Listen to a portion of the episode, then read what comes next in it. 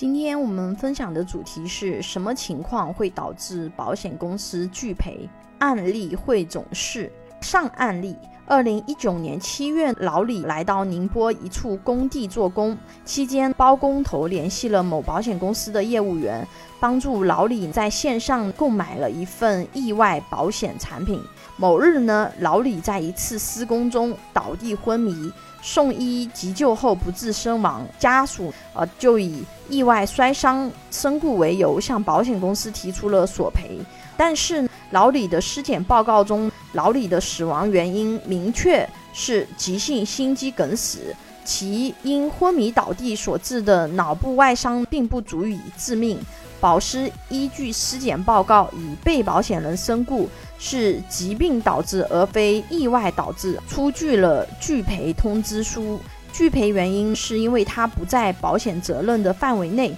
基本每份保险都会在保单中清晰阐明被保险人承担的风险范围，在保险事故发生时所承担的赔偿责任，包括损害赔偿、责任赔偿、保险金给付、施救费用、救助费用、诉讼费用等内容。超出该职责范围的理赔申请，保险公司可以拒绝赔付。这里给大家扩展一下。猝死意外险赔不赔？因为猝死现在新闻里面经常出现，跟大家科普一下，猝死也是由于身体疾病原因造成的死亡，常规的意外险它是不赔的，除非你这个意外险里面它有。一部分的猝死额度，因为现在有一些性价比高的意外险，它是会赠送一些猝死的额度。你如果符合它这个猝死的理赔条件，那么是可以赔它这个猝死的保额。不同的保险，它的保障范围是不一样的。比如说意外险，它只能够保意外造成的。身故或者是伤残或者是意外医疗疾病的，它都是不赔的。所以我们在买保险的时候，每一个险种它包含的责任啊，自己要了解清楚啊。下一个案例，二零一五年九月，贾先生投保了一份含身故责任的短期意外险。二零一六年一月，贾先生于家中高坠身亡，其家属向保险公司申请给付身故保险金十万。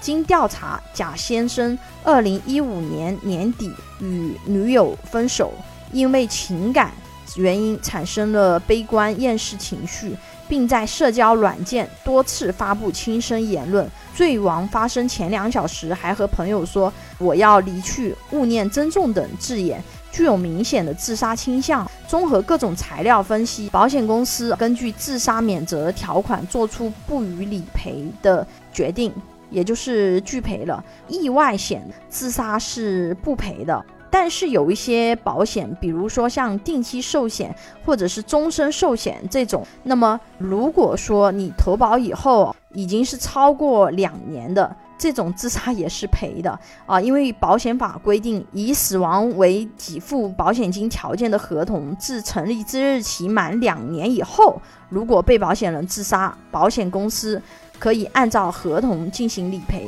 有的人想，这种合同条款对于要自杀的人来说，或者是有抑郁症的人来说，这样的合同条款会不会造成呃死亡率比较高呢？啊，可以告诉大家不会的，因为如果是一个真要死的人，他等不住，我买完保险，我还要再等两年。就比如说抑郁症已经严重到要自杀的人啊，他是等不了两年的。还有部分人身险是这么规定的，就是被保险人若在保险生效后的两年内自杀，除无民事行为能力人外，其余情况均不赔偿。若被保险人患有精神疾病，被判定无民事行为能力状态，则可以根据险种规定获得相应赔偿。